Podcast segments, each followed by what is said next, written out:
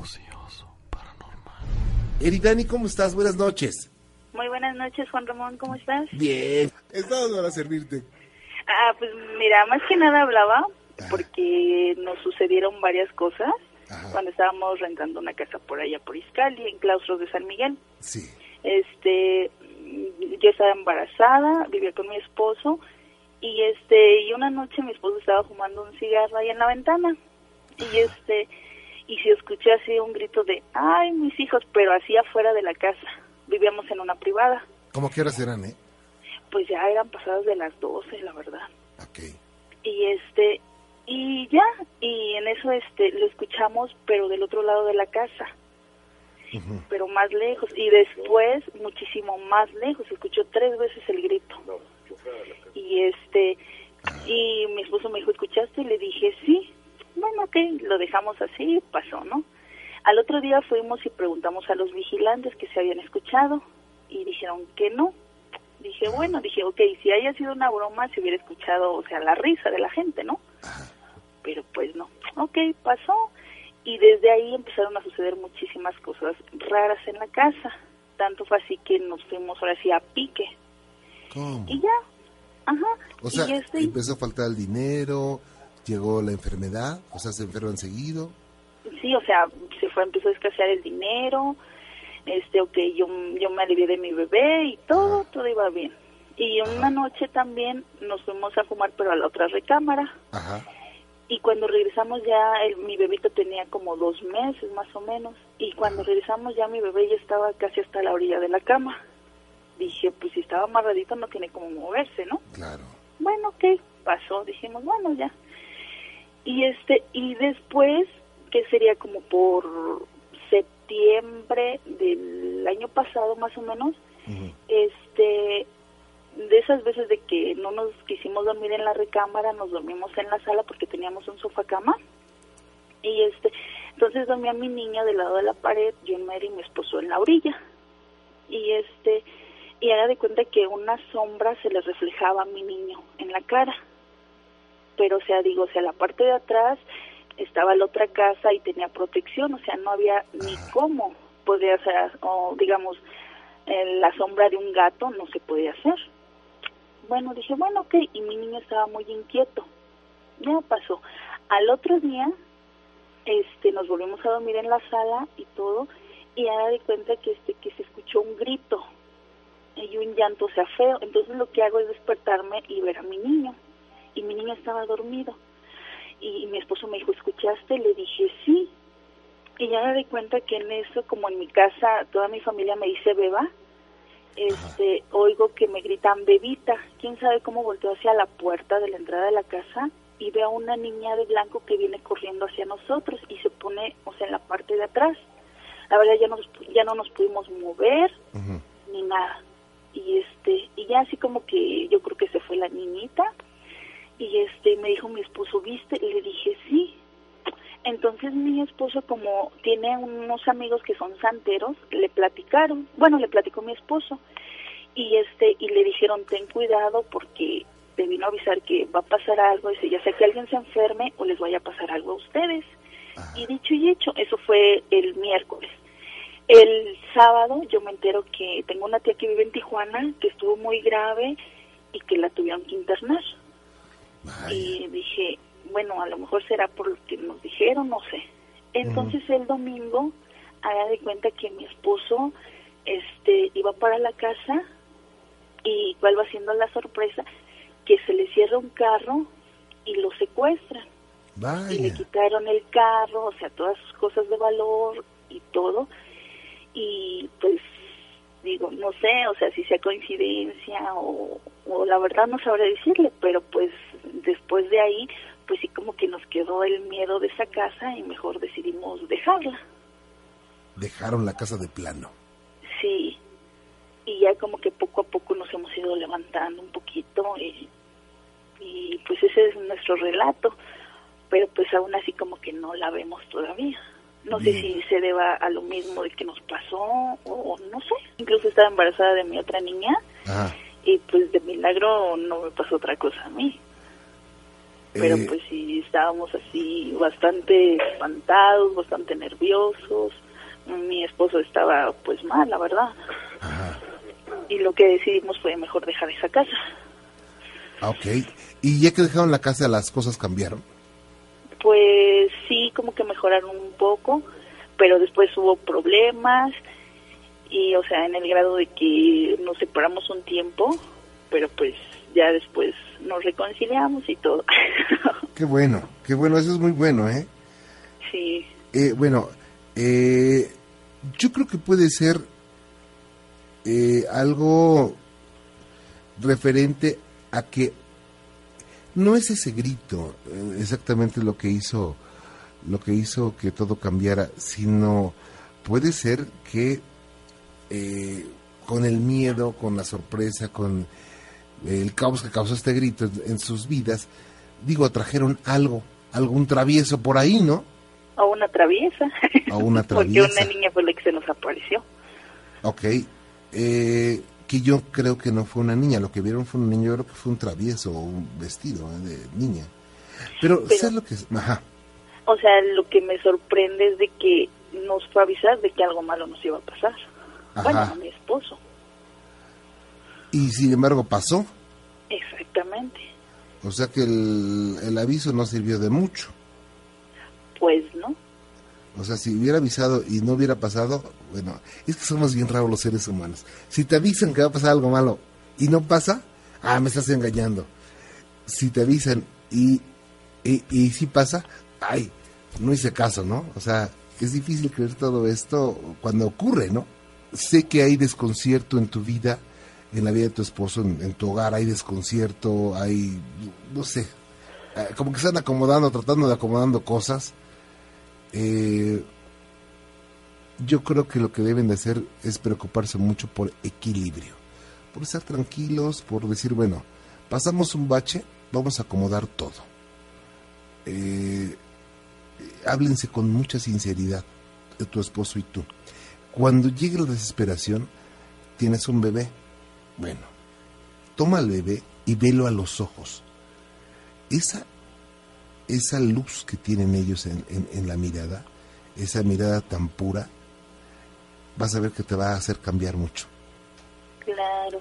Mire, incluso este un amigo que este que lee las cartas y todo eso, Ajá. cuando conoció a mi niño me dijo que él trae un don, que es un niño índigo, Ajá, porque o sea, la verdad mi hijo donde quiera llama la atención. ajá, Y de mi niña me dijo que ella era una niña índigo con niña diamante, que ajá. también trae un don y que el don lo trae en las manos. ¿Y tú qué crees? Ella, perdón. ¿Tú qué crees de, qué crees de todo esto? Eh, y le digo, o sea, me dijo que mi niña trae el don en las manos, que cura, o sea, cualquier enfermedad, y eso me he dado cuenta que sí es cierto. Es que los niños de hoy están llenos de energía. Eh, se dice índigo a los niños que tienen su aura color azul índigo y se cree que son seres eh, pues, superiores eh, espiritualmente, son seres más evolucionados que nosotros. Los niños, y se cree que son los que van a empezar a cambiar el mundo. Los niños diamantes son los que se piensa que va a ser, van a tener la dirección de- del mundo, ¿no? Bueno, eso es lo que se cree, son teorías. De que tienen mucha más energía, sí. Pero, ¿tú crees que si fueran eh, tus niños con dones y todo esto, eh, pasaría lo que pasaría en tu casa? No estarían protegidos por, de por vida, ¿no? Eh, todos los papás o muchos papás quieren que sus hijos sean índigos. Yo creo que tus hijos son especiales y que tienen energía muy poderosa, pero eh, digo, hay muchos criterios, ¿no? Yo respeto lo que te dijeron y, y yo creo que hay que trabajar mucho sobre, sobre el equilibrio. ¿Tú crees en Dios? Ay, claro. Bueno, a partir de hoy, ponte a hacer oración, pero oración que salga del alma. ¿Tienes Biblia? Mm, no. cómprate una mañana. Hay desde 50 pesos. Y Ok. empieza a hacer oración con el Salmo 91. El Salmo 121, el Salmo 23, son salmos de liberación muy importantes. ¿Por qué, ¿Por qué existen los salmos? Pues los salmos se dice que son palabras directas de Dios. Y eh, los salmos generan un mantra que lleva, llegan a un equilibrio muy especial, ¿eh? Empieza con eso de verdad. Sí, Juan y verás que va a empezar a cambiar mucho. Digo, hay que hacerte muchas preguntas, pero yo te digo en principio esto. Órale. Ok, pues muchísimas gracias, Juan No, Ramón. ¿de qué? Es más, te voy a comunicar con Gina ahorita. No te vayas a ir, Dani, ¿eh? Muchísimas gracias, Juan Ramón. Que Dios te bendiga. Igualmente. Que pase bonita noche. Igualmente, Eridani, gracias. Ocioso, paranormal. Hola, buenas noches, don Juan Ramón. Me da gusto escucharlo y saludarlo. Eh, hay, hay situaciones extrañas que nos pasan a los abogados, ¿eh? Pues sí, pero dice que a mí me pasó siendo militar. Ah, ok. Sí, era, era yo cadete en el colegio militar de allá de, de Tlalpan, Sí. que está rumbo a la carretera, carretera Cuernavaca. Ajá. Era más o menos el año del eh, 94, tenía yo 15 años era, y, era, y era yo cadete del colegio militar. Sí. Entonces practicábamos, hacíamos las prácticas eh, cerca, muy cerca del colegio militar, unas caminatas larguísimas, y llegábamos a esta parte de la frontera entre eh, la delegación Tlalpan y lo que es el estado de, de, de Morelos.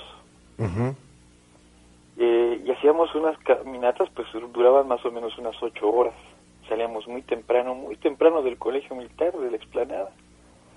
Y hacíamos unas, este, llegábamos más o menos al mediodía, ya estábamos, digamos, a la altura del Ajusco, ¿no? A veces, ¿no?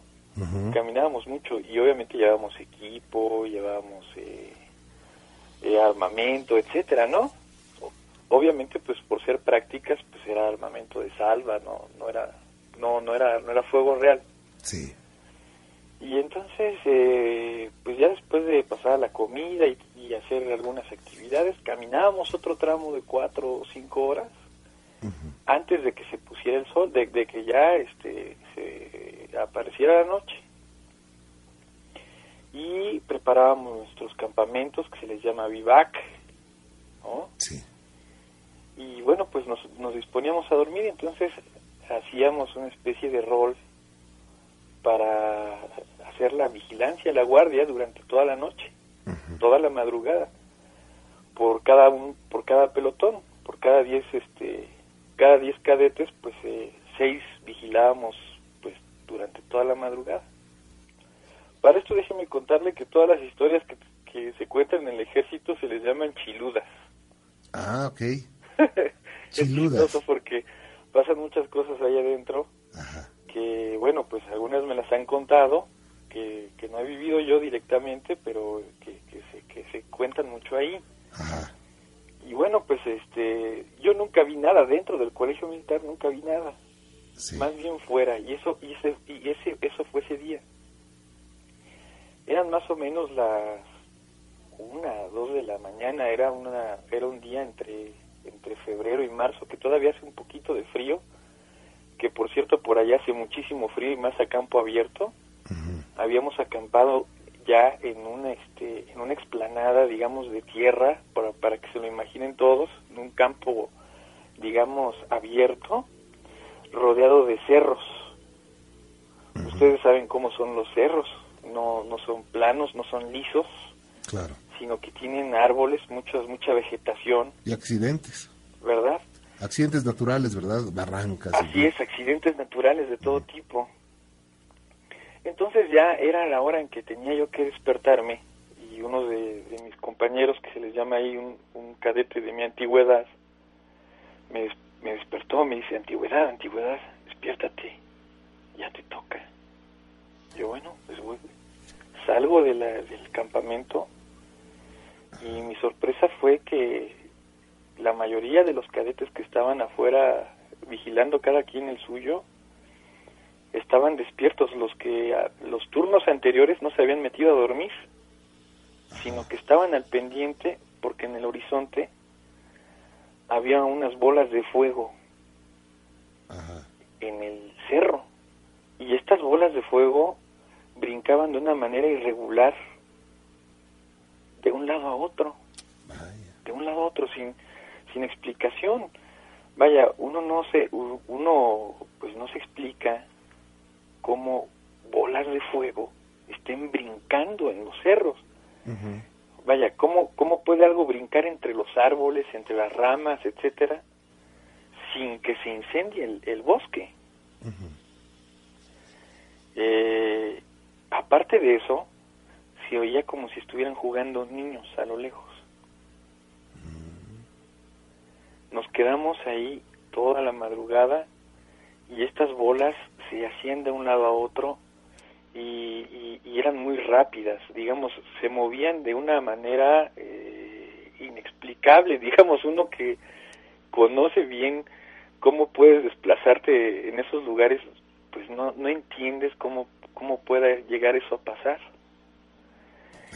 Al cabo de pues ya unas horas comenzaron a extinguirse las, las, las llamas, eran unas flamas grandes, no sé, no, no, no, no puedo decirle de qué tamaño eran, porque estaban a lo lejos en el horizonte, ¿no? digamos como si este estuviera uno cerca de, de, pues de un igual así como no sé ustedes imagínense cerca de un cerro de un lugar eh, parecido no y, y, y, pues ahora sí que en la noche es muy difícil determinar pues como que de qué tamaño eran no pero obviamente eran perceptibles a la vista a, to- a la distancia que estábamos yo calculo que estaríamos no sé a, a un kilómetro kilómetro y medio y eran muy notorios y se oía la, la, la, la- el, como que el canto de niños como si estuvieran jugando.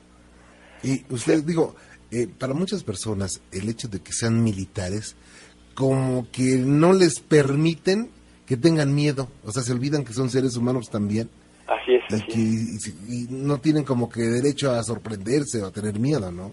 ajá ajá pero veces- bueno y digo, de forma injusta, ¿no? O sea, Sí, no, bueno, y, y, y- y pasan muchas cosas raras, ¿no? Eh, Este, le digo, esa vez, pues ya se apagaron esas eh, luces.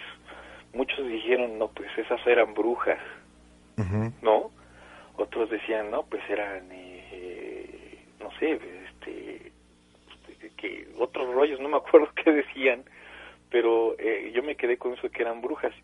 Pues yo no, yo no, yo no puedo decirle, ay, pues si yo las viera brujas en sus escobas o cosas así, pero pero eso pasó y lo vimos. No sé si ustedes ya hayan escuchado algún relato Sí, parecido. cómo no. Y fíjate que, que- que hay veces que se piensa que son brujas o en otros eh, casos se piensa que son duendes porque hay estudiosos de todo esto desde hace siglos que dicen que una especie de duendes se llega a, manifestar en bolas de fuego, en bolas brillantes que, que juegan en- entre las copas de los árboles, aunque también últimamente se ha mencionado que son eh, situaciones de otro mundo, ¿no? De, seres extraterrestres. Digo, de las tres, eh, las- la, persona puede creer, las personas pueden creer lo que quieran, pero de que existen y de que no sabemos qué son exactamente, eso es cierto. Una expedición que salimos, eh, éramos más o menos unos 10 que nos había escogido un capitán Ajá. a buscar agua. Y, amar- y amarrado a un árbol vimos a un este a una especie como de lobo blanco, blanco, blanco, blanco, blanco, con los ojos eh, muy claros. Entonces uno de los de los cadetes que iba con nosotros, que me parece que era del estado de Guerrero, nos dijo, no lo vayan a desatar, ¿eh? Eh, ¿Por qué? Pues porque es un chaneque, dice. No, bueno, pues a nosotros nos pareció nada más un perro ahí amarrado. Eso fue en el día, eso fue en el día. Pero el perro no nos ladraba, no nos, no, o sea, estaba amarradito, tranquilo, sentado Sí. y nos veía, eso era, eso era todo. Pero bueno, pues no se explica uno cómo está un perrito amarrado en medio de un bosque en el que no pasa nadie, Claro. ¿no? Y ese tipo de cosas son las que las que yo vi y que le puedo contar esta noche. Vaya. Pues qué impresión. Y esa situación no, se- no se te va a olvidar nunca, licenciado. No, no, no, pues la de las esferas estas bolas de fuego, no, la verdad es que no, Claro. no se le olvida. Como para tener una, una cámara de gran alcance y haberlas grabado, ¿verdad? Híjole, sí, pero en ese entonces, pues le digo, era el mayo del año 94. Ujú. Y pues no era muy común que este, los cadetazos lleváramos una, Pues no. una camarita. Creo que lo que menos traería es una cámara porque pues, los ejercicios, las prácticas son bien fuertes, ¿no? Sí, sí, sí, sí, muy fuertes, muy fuertes. Vaya, pues, licenciado Gustavo Jiménez, muchas gracias y un abrazo No, por el pues, Día del. Abogado, ¿eh? Muchas gracias. Ocioso, paranormal. ¿Cómo está, Rocío? Buenas noches. Buenas noches. Y estoy para servirle. Ah, bueno, mire, este, mi relato es, esto nos sucedió a un hermano mío, Ajá. este, a un primo y a una persona adulta. Bueno, eso ya tiene más o menos unos 16 años. Yo tenía Sí. como 8 años. Este, vivimos acá en la colonia Loma Bonita, a la orilla de un arroyo, de un canal. Ajá. del canal este viene de la presa de Juriquilla pero este íbamos caminando hacia como a satélite como al sur Sí. Y en una cómo le diré una una distancia este qué le diré como de 500 metros. Este era por la mañana. Eh, fíjate o sea es lo raro por eso quiero que usted me diga qué, qué era porque haga de cuenta que era como a las 10 11 de la mañana. Vimos a una señora de espaldas dándonos la espalda con un, un vestido blanco de, de velo y un pelo larguísimo y pues ya ve que uno de curioso como es uno de niño empezamos señora señora y no volteaba no volteaba, pero de repente que voltea don Juan Ramón y tenía una cabeza de caballo, Vaya. color café, de ese o café oscuro.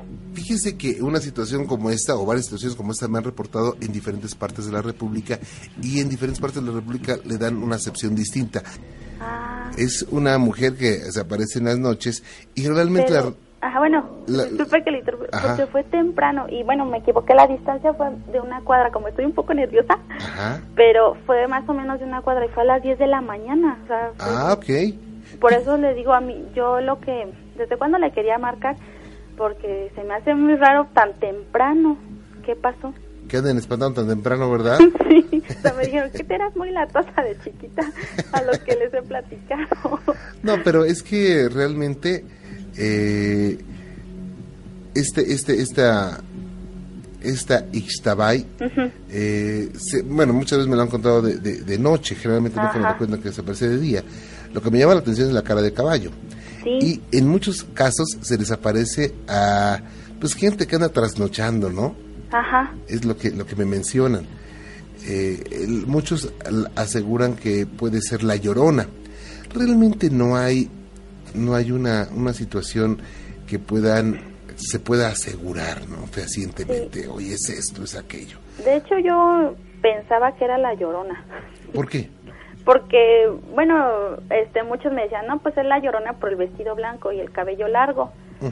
Pero no, o sea, les digo, y mire, fíjese, en ese mismo lugar donde le digo, a mi papá, cuando en paz descanse, él trabajaba el segundo turno, Sí. ahí lo espantaba el señor vestido de charro, el charro negro El que charro ustedes le llaman.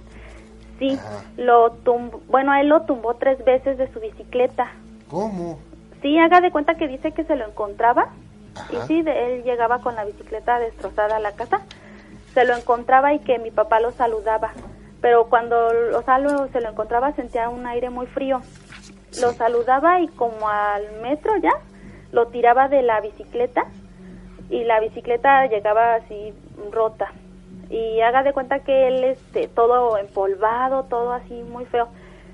Y eso fue una vez, después fue otra vez igual lo mismo. Pero tenemos un familiar que le dijo, o sea, en plática una vez me acuerdo que salió eso y le dijo que cuando él viera a esta persona, a este charro negro, pensar en una persona que a mi papá lo quiso mucho, una, sí, un alguien ya fallecido, y que cree que dice que ese día este lo encontró y él este pensó en, en su mamá, como mi papá quedó huérfano muy chiquito, Sí. Y dice que cuando ya lo encontró ya de cerquita, la, este charro negro no era, no iba vestido de negro, iba vestido de blanco. Entonces era el charro blanco, Sí, ¿verdad? pero primero era el negro, le digo que las dos veces lo tumbó. Ya la tercera vez ya no lo tumbó, pero dice mi papá que él ya no se quería ir por ese lado y como que algo lo jalaba. Ya cuando acordaba ya estaba ahí. ¿Y esto era en la, en la noche?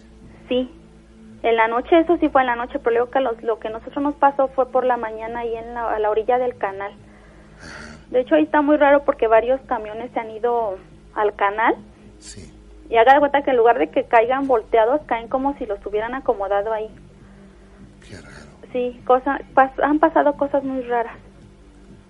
¿Y esto ya nunca lo volvió a ver usted? A esta persona no, ya no. Yo creo que por eso luego mi esposo me dice que los caballos, que no sé qué, a mí me dan mucho miedo por esta persona que vimos de, de chicos. Ah, ok. Sí, y esa era mi curiosidad, preguntarle qué, qué es, quién era, pues, qué era y por qué tan temprano. Fíjese que eh, habría que ver también qué había cerca de ahí. Ajá, O sea, igual había, no sé, una casa donde habían hecho llamados, en fin. ah, porque ¿qué cree que abajo, este, de ese lugar, o sea, en el río, ya en el canal, Ajá, había un árbol muy feo, o sea, muy, bueno, muy feo, así daba mucho miedo. sí. Pero le digo que uno de niño, pues en bola nos íbamos para allá, pero desde ahí dejamos de ir porque cuando, le digo cuando la vimos a estas personas, nos echamos a correr, pero como si nuestros pies no, no corrieran. Yo creo que era el miedo. Pero lo vimos, le digo, era mi hermano, un primo y un tío de mi primo, una persona ya, ya grande, adulta. O sea que sí, y de hecho luego nos ponemos a platicar y nos acordamos de eso. Ay, pues no se le va a olvidar nunca, No. ¿verdad? Sí, pero bueno, ya es lo, lo bueno que me sacó de la duda de quién es, que no es la Sí, llorona. La Ixtabay, que bueno, para el caso es lo mismo, ¿verdad? Son espantos. Sí, sí, sí da miedo porque le digo que de repente voltea y su carota de caballo. ¿Y qué hicieron ustedes, eh? Bueno, nos espantamos, le digo que nos quedamos sorprendidos y empezamos a correr, pero como que nos jaló este, se llamaba, se llama Luis, una persona ya adulta, luego que iba con nosotros. Él nos jaló para que empezáramos a correr porque nos quedamos ahí parados como tontos, pues. Y Ujú. empezamos a correr, pero como que nuestros pies no no corrían. No, eh, como en las caricaturas, ¿no? Sí, pero sí le digo, sí nos dio mucho miedo. Como no debe de ser. Y leo porque fue fue temprano, fue de mañana, como a las 10 de la mañana. Qué raro. Eso es lo raro, le digo, por eso digo, sí, generalmente todos los espantos, yo he escuchado su programa y son por la noche. Ellos trabajan de noche, Sí, yo creo que se le, se le hizo tarde. o se le hizo temprano. se quedó ahí, sí, o andaba en, en la parranda. Andaba en el agua, ¿verdad? Sí, ya no se pudo ir a su casa. Cuídese Ay, no, mucho. Ocioso, paranormal. Don Próspero, ¿cómo le va? Buenas noches, señor Juan Ramón. Bienvenido, don Próspero, me da gusto saludarlo. Estoy para servirle, don Próspero. Sí, mire, este, yo quiero platicarles o contarles un relato que pasó Ajá, aquí con unos músicos que había aquí en San Marcos sí, señor. Hace unos años y este, total de que los contrataron de otro pueblo que se llama Malpaís, Ajá. en el estado de Hidalgo. Ok, Y como antes no había transporte, no había nada, pues se fueron caminando. sí, Salieron de aquí de San Marcos, que sería como las 4 de la tarde, hacia a Malpaís. Y ahí tiene de que para esto atravesaron en un, este, ¿cómo se llama? Una brecha, en un bosque bastante grueso. ajá, Entonces se desapareció un charro a caballo por allá por el por el bosque, por el monte que le llamamos por acá, ¿no? ajá. y este que les dice buenas noches señores para dónde caminan dice jefe vamos a tocar al pueblo de Malpaís Ajá. ah dice qué bien dice y cuánto les van a pagar pues en ese tiempo vamos a hablar de pues, unos 200 pesos no Sí. Dice, bueno, dice, mira, dice, yo les voy a pagar tres veces más de lo que les, les van a pagar por allá, dice, pero quiero que vayan a tocar conmigo. Ajá. Entonces, vamos a poner el, que dirigía al- a los músicos, dice, este, no, patrón, es que ya hicimos contrato, lo tenemos firmado. No, dice nada, dice, ustedes se van a tocar conmigo, dice, yo les voy a pagar muy bien, los voy a atender muy bien y quiero que vayan a tocar. Entonces aconsejaron entre ellos y dice, bueno, dice, pues vamos, vamos con usted. Ya se los llevó y ya los metió en un, este, pues en una sala muy bonita muy mucha, este, ¿cómo se llama? Alfombra y, y las mujeres vestidas de china poblana y había allí gente que estaban vestidos de charro, pero todos de negro. Sí. En total que empezaron a tocar, ¿no? Y entonces, este, ahí, este, las gentes que estaban ahí, que empiezan a bailar. Entonces, este, Pero raro que todos vestidos de negro, ¿verdad? todos vestidos de negro con pantalón de botonaduras, eh, de chapeadas de oro.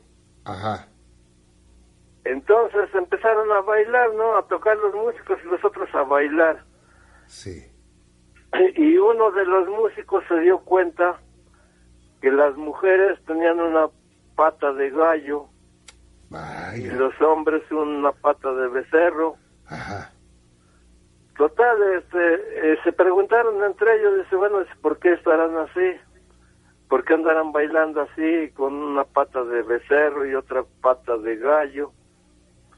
Y dice uno de ellos, dice, pues a lo mejor es este baile de disfraces, ¿no? Sí. Y este, pero lo más raro es de que allí a donde fueron, pues era un, pues como lo dijeron, una montaña, no había ni casas ni nada. Y ellos estaban en un cuarto muy lujoso. Y este, ya que agarran y este, ya siguieron tocando, pero quedaron con la tentación. Y ya que iban a dar las 12 de la noche, que dice este el charro que los había contratado, dice aquí está lo que les debo, dice les pago y ya se pueden ir a dormir, dice la fiesta ya se acabó. Bueno, pues entonces entre ellos que agarran, pues vámonos a dormir, ya pararon de tocar. Y aquel charro los llevó a un cuarto muy lujoso, una cama cada quien, percheros para que colgaran sus instrumentos, y sus- pues lo que llevaban, ¿no? Sí.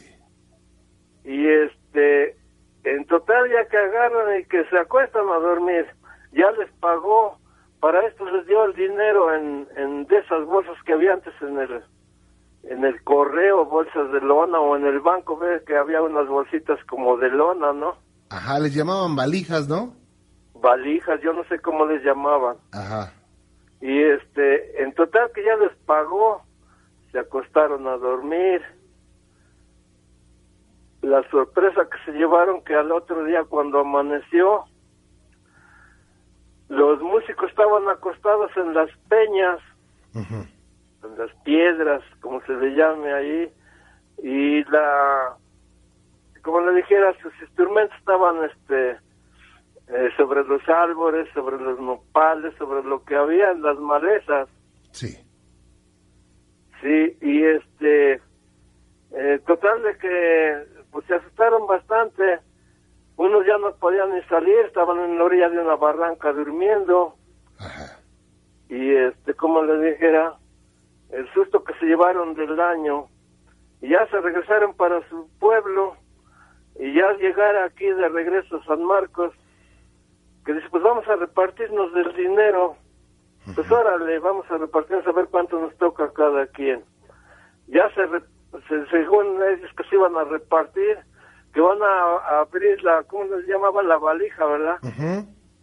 Bueno, entonces que abren la valija y este que se encuentran con la sorpresa de que eran puras este puros pedazos de tepalcates de barro redondos muy grandes pero eran puros tepalcates y y nada de, de dinero no era nada cierto Újule. ese es el el relato que les quería contar señor Juan Ramón Oiga, don Próspero, ¿y esto cuándo ocurrió, eh?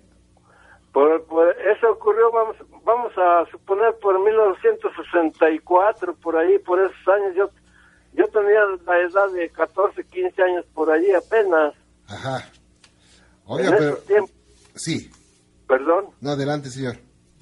Sí, por esos tiempos yo estaba muy chavillo cuando les pasó eso a esos, eh, a esos músicos. Pero usted lo recuerda como si hubiera sido ayer, ¿verdad? Sí, porque uno de los músicos todavía existía y me lo platicó. Me lo platicó bien y más cosas que han pasado, pero eso ya pasó personalmente conmigo. Ah, ¿qué le pasó? Bueno, lo que pasó que un día, este, había, se celebraba el santo de uno de mis tíos y me dijo mi papá, dice, oye hijo, dice, vamos al santo de tu tío. Le digo, bueno, pues vamos. Entonces, le digo, bueno, pero ¿qué le vamos a llevar de regalo? Pero le llevamos un, como luego dicen, un pomito, ¿no? Ya compramos el regalo y, y, ya nos fuimos. Para esto mi padre tenía, siempre le gustaba montar a caballo. Sí. Y yo tenía una, una motocicleta, una carabela 100. La acababa de comprar. Entonces me dice mi, mi padre, dice, ¿sabes qué, hijo? Dice, yo me voy en el caballo. Dice, ¿tú en qué te vas a ir? Y yo me voy en la bicicleta. En la motocicleta, perdón. Entonces dice, bueno, pues allá nos vemos. Órale. Y donde vivimos, pues no está lejos. Tendrá como unos, que le diré, unos 300 metros de donde viviva, vivimos. Sí. Entonces ya llegamos ahí, pues claro que llegamos a saludar al tío, a, dar, a felicitarlo. Y nos dio, le dimos el abrazo, nos pasó para adentro a, a convivir con él. Y este, total, de que pues ya usted sabe que llegar a una fiesta, lo primero que invitan es de comer y luego de tomar. Claro. Entonces yo ya me sentía, pues no, pues no tomado, pues era, era muy poco. Este, como llevaba la moto, tenía preocupación de la motocicleta, digo, le dije a mi jefe, le digo, ¿sabes qué, papá? Yo ya me voy para mi casa.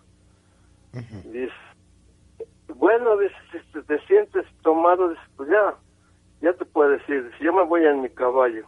Bueno, agarré, me despedí de la familia, eh, agarré mi moto y ya que me voy para, según para donde vivíamos, y entonces está un foco allí en una calle este que se ve como que será como 200 metros de calle está un foco Sí. está una lámpara pública y el camino agarra muy de subida pues ahí tienes que yo le, le, le aceleraba la moto para llegar a mi domicilio y nunca nunca pude llegar al domicilio Ay, ¿y por qué? porque pues no sé yo pienso que fue la bruja la que me andaba paseando Vaya. Y entonces, este, ahí tiene que me cansé de manejar la moto Sí. Y pues yo, la mera verdad la, la paré, la, la, le apagué el motor y sí, me acosté allí junto a la moto porque ya eran como las 12 de la noche. Entonces, este, sería como la una de la mañana cuando me dio frío y ya desperté y me di cuenta que estaba un cerro junto de, de donde yo estaba con toda mi motocicleta, ¿no? Sí. Entonces, este, pues ya me ubiqué, ¿no? Ya me ubiqué, pues a dónde estoy, a dónde estoy. ¿Qué cree que estaba junto a la carretera que va para Tulancingo y la Mm. que viene para Otumba? Oiga, ¿y eso está lejos, no? Pues está lejos de donde yo vivo, son como, ¿qué será? Unos 25 kilómetros o 30, por ahí más o menos. Pero usted no se acuerda haberlos recorrido, ¿verdad? O sea que yo cuando, cuando me fui para allá, que iba yo en la moto, Ajá. yo no encontré ni un carro, nada, nada de, de, de tráfico. Y ya cuando reaccioné, ya pasaban los carros que iban para Tulancingo, los que venían para Otumba, estaba como en una Y, vamos. Ajá. Entonces cuando reaccioné, reaccioné agarré y, y arranqué mi moto y ya. Me vine tranquilo rumbo a Otumba para llegar aquí a mi pueblo. ¿Y cuál fue la sorpresa? Que encontraba carros por donde quiera en toda la carretera, no iban ni venían. Y Sí. cuando yo iba para allá no encontré ni uno. ¿Cómo ve? No, pues está, está raro. Oye, ¿qué le dijo a su familia? No, pues ya llegué como las, ya de regreso ya llegué como a las 4 de la mañana. Y mi familia dice, no, pues ¿qué? ¿Qué te pasó? ¿Por qué vienes a estas horas? Ah, Le digo, pues lo que pasó fue de que pues, la mera verdad se nos hizo tarde en la fiesta y ahí estuvimos conviviendo. Y ya salí noches de allí. Pero yo no les quería platicar lo que me había pasado. Únicamente que se dieron cuenta que yo llegué con la camisa y el pantalón este rotos y con, con el cuerpo bien este arañado, ¿no? Vaya. En- Entonces dice, bueno, pues ¿qué te pasó? Me dice mi esposa, pues ¿qué te pasó? Dice, ¿te pegaron o qué te pasó? Le digo, no, le digo, ¿qué crees que no? Ajá. Y ella, pues, ella estaba preocupada y me quería sacar la verdad. Entonces fue cuando ya le empecé a platicar lo que me había pasado. Sí. Y dice, pues ten mucho cuidado, dice, porque andas manejando la moto, si te vaya a pasar algo. Vaya. Pues algo incre- increíble y algo que eh, no tiene explicación lógica, pero sin embargo le ocurrió, don Próspero. Sí, me ocurrió, este, eh, o sea, lo viví en persona, como luego dicen, en carne propia. Vaya. Pues yo le Sí. agradezco mucho que nos haya platicado eso, don Próspero, y estoy a sus órdenes, ¿eh? Gracias. Cuídese mucho, que Dios lo bendiga. Igualmente, señor Juan Ramón. Buenas noches. Ocioso, paranormal. Miguel Ángel, ¿cómo le va? Buenas noches. Buenas noches, señor Juan Ramón. Bienvenido, me da gusto saludarle. Oh, igualmente, yo también tengo muchos años de, de escucharlo, pero no, no había tenido el placer de, de hablar a este programa. Así es que es usted peludomaníaco de hueso colorado. Eh, pues sí, tengo unos más o menos como 10 años. Ah, muchas gracias. Qué bueno que está con nosotros. Sí, Estoy a sus órdenes, Miguel Ángel. mire, yo soy invidente Sí, señor. y trabajo en un mercado de Polígono 3, acá por Plaza Aragón. Sí. Si es que ha oído hablar de. Sí, cómo no, por supuesto. Por acá tienes pobre casa. Gracias. Entonces, yo trabajo en un mercado y este, ¿cómo, cómo le explicaré? Mm, me dio como una, como un ataque o no sé, eh, al corazón. Ah, ok. Este, eso fue como a las, como a las 3 de la tarde. Entonces, este, me pusieron que una, una, un cinturón en, en la boca y la mano izquierda se me, se me volteó hacia atrás. Entonces, este, de, de la, de la fuerte convulsión o, o ataque, no, no, no sé qué sea, no, no pude, no pude saber lo que fue. Me quedé el uno, este, y dicen los, los compañeros de- del mercado, todos, todos se acercaron ahí en el puesto donde, donde me acostaron, porque yo sentía que me moría. Sí. Entonces di- dicen que me que me morí 45 minutos. Vaya. Vino hasta la ambulancia y todo. Me reaccioné hasta el hospital general de aquí de, de aquí de mm, este, Center Plaza. Por ahí hay uno. Ajá. Ahí me dieron los primos auxilios, pero no reaccionaba. Ya no ni respiraba ni nada, así como muerto. Claro. Entonces sentí que, que caí en un, en un túnel negro, negro. Y caminé bastante, bastante. Entonces, este, allá a lo lejos, escuché, escuché, este, vi una luz lejos, lejos, pero no, nunca la, la alcancé. Y a medio túnel, este, mi madre tiene siete años que falleció. Me agarró de, de la mano y, y nos fuimos caminando. Y en ese, en ese paraíso, no sé, no, no, no, no tengo idea, ¿no? Ujú. Este, Le estaba dice usted que era un túnel nada más, ¿verdad? Ajá, pero caminé con, a medio túnel me la encontré a ella. Ajá. Entonces, este, nos fuimos caminando, la agarré del brazo, o sea, la agarraba del brazo yo y nos íbamos por ahí a caminar. Ya conozco casi todo el estado de México, ¿no? A ciegas, ahora sí. Entonces nos fuimos caminando y, y había como, ¿cómo lo explicaré? Como un jardín, como, no, no, no, no sé, como un paraíso Sí. azul, azul y hartas flores.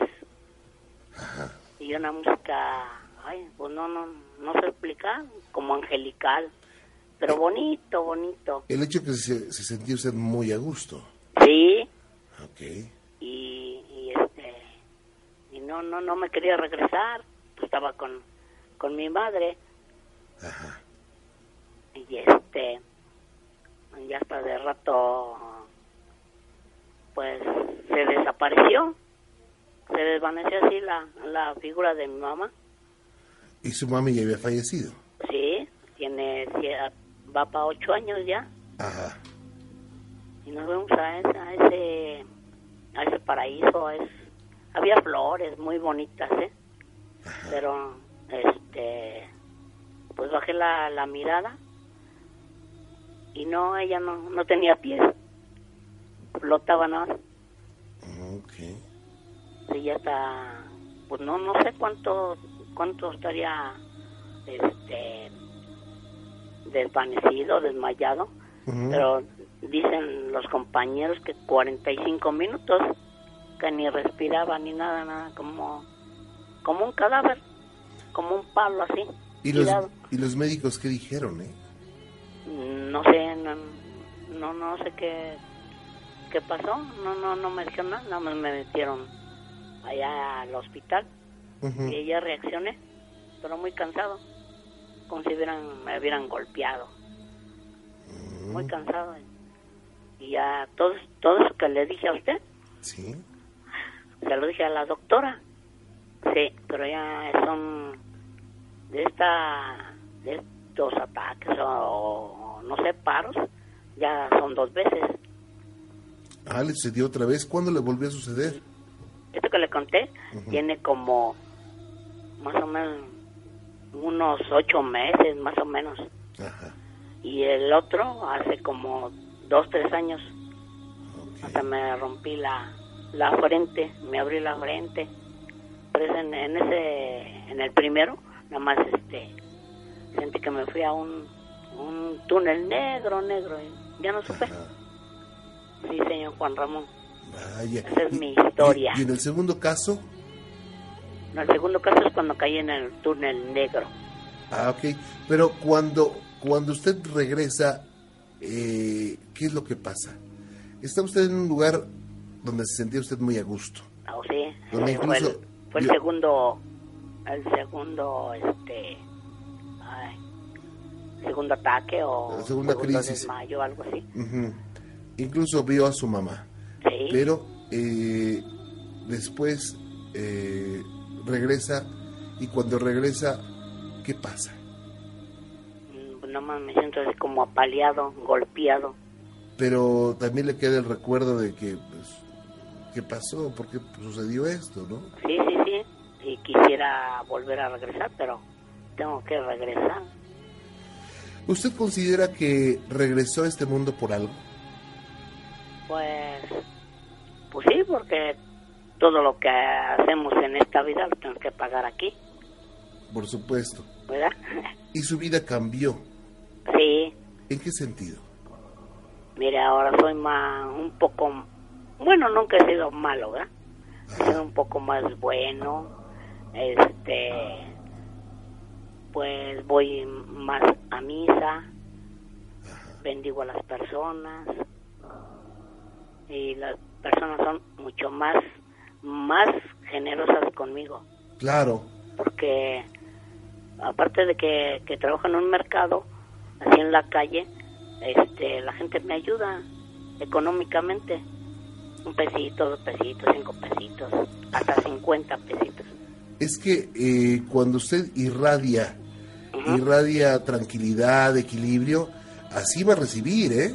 Sí, sí, Cuando, cuando una persona irradia, eh, pues, cosas negativas, enojos, pues también va a recibir eso, cosas negativas. sí, sí, sí. No, pero eso sí, no, nunca, no se enojó ni maldigo a nadie, al contrario, bendigo. Claro. Sí, Oiga, pues qué interesante. sí, señor Juan Ramón. Y yo le agradezco mucho que nos haya platicado esto. Oh, muchas gracias por darme la oportunidad también. No, al contrario, cuídese mucho. Ok, Dios los bendiga a todos Igualmente. y a todos los que busquen, que nos están escuchando, ¿verdad? Igualmente, Miguel Ángel. Fue un placer, señor Juan Ramón. Igualmente, que Dios la pase muy bien. a todos. Gracias.